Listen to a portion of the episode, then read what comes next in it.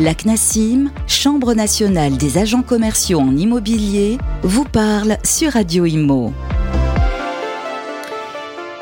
Bienvenue dans cette émission de la CNASIM, toujours euh, informative. Elle ne vous laisse pas tomber lorsque vous avez un problème juridique ou technique. Il y a des solutions et c'est Jean-Yves Frappin, cofondateur de la CNASIM, secrétaire général de la CNASIM, qui nous l'explique. Jean-Yves Frappin, bonjour, comment allez-vous? Ben, très bien, Fabienne, vous aussi ça Très bien, je suis étonnée parce qu'avec tous ces problèmes que nous abordons qui vous remontent, vous gardez le moral. Et oui, parce que vous, vous connaissez les solutions. Par exemple, à la problématique qui concerne la clause de non-concurrence. On avait précédemment évoqué la clause de non-concurrence pendant le contrat. Et ben, après le contrat, en post-contractuel, là aussi, il y a des soucis. Alors, est-ce qu'on peut rappeler euh, qu'est-ce qu'on entend par euh, clause de non-concurrence post-contractuel, qui, quelle est la notion?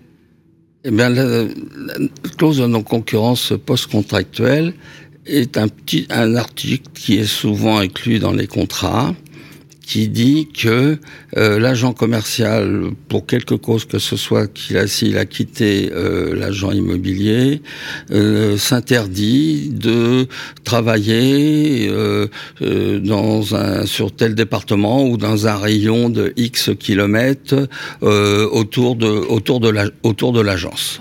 Bon,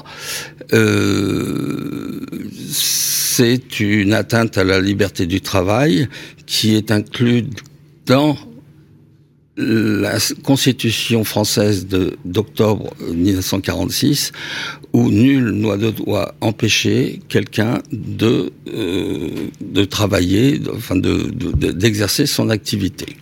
Je rappelle que l'agent commercial est une profession libérale, et donc euh, lui, il n'est pas soumis au droit du travail. Le droit du travail prévoit une clause de non-concurrence post-contractuelle pour préserver l'intérêt, les, intérêts de l'employeur, mais les salariés ont une indemnité qui est en général calculée à 50% du salaire pendant tout, enfin du des derniers salaires pendant un maximum de deux années.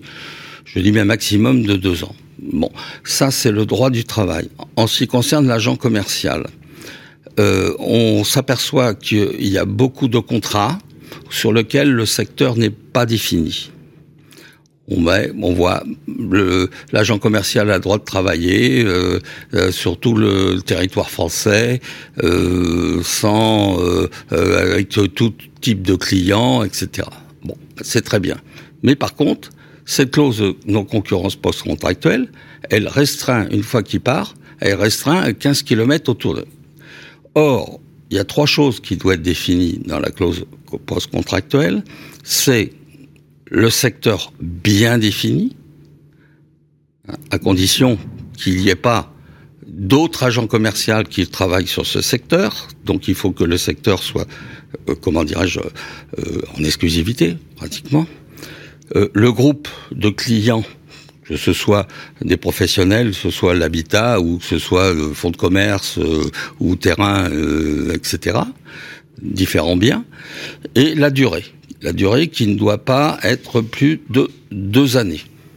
Mais, à partir du moment où on met cette clause de non-concurrence post-contractuelle et qu'on restreint le, le, périmètre sur lequel il, il, travaillait pas tout seul. Il y avait d'autres agents commerciaux de ce secteur. Il n'avait pas ce secteur en exclusivité.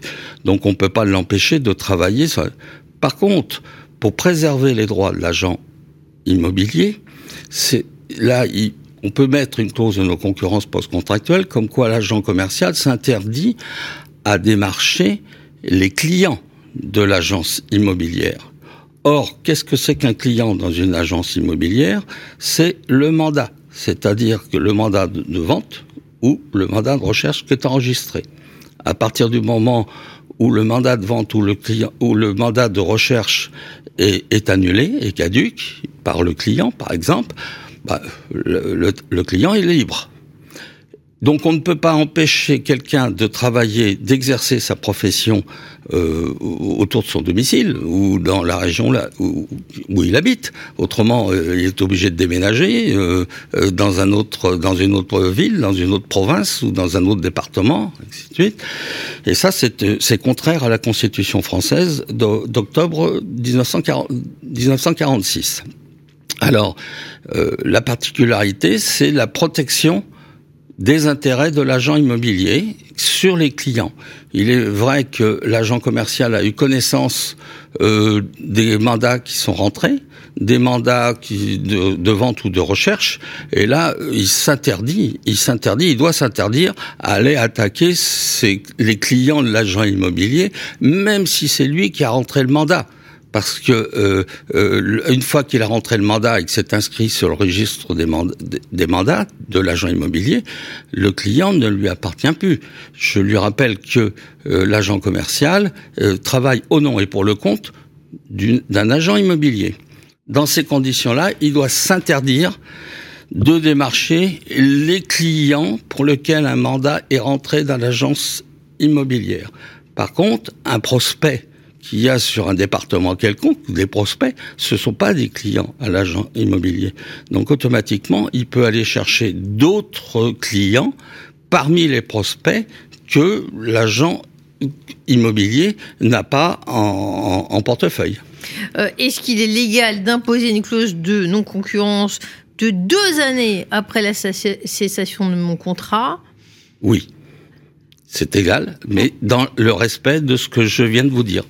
C'est-à-dire sur euh, les clients de l'agence et non pas sur les prospects qui ne sont pas encore clients. C'est une, c'est le, fait qu'on interdit à un agent commercial d'aller prospecter, euh, qui, puisque c'est son rôle et c'est son travail, euh, le marché il est libre. Voilà.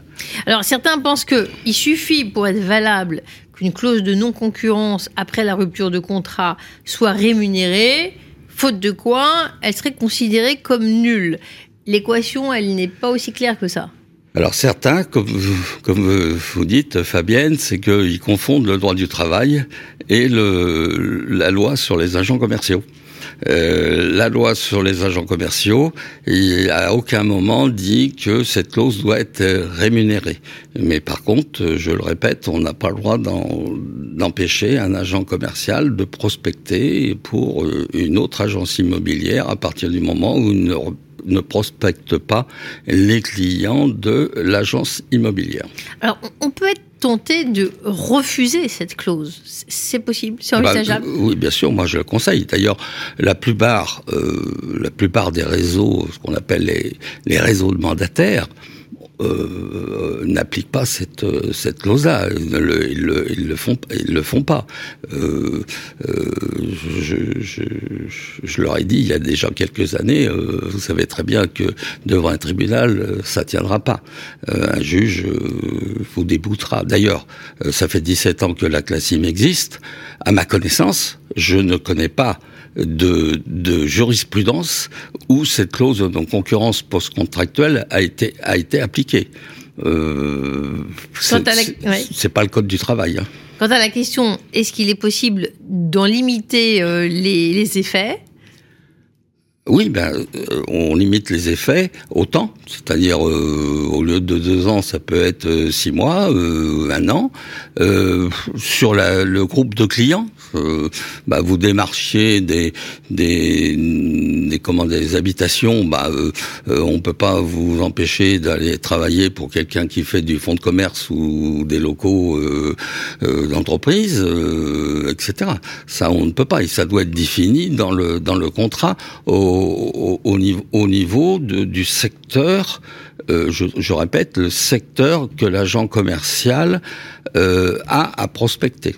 Donc, quelle est la proportionnalité aux intérêts légitimes de l'agent immobilier bénéficiaire de la clause finalement?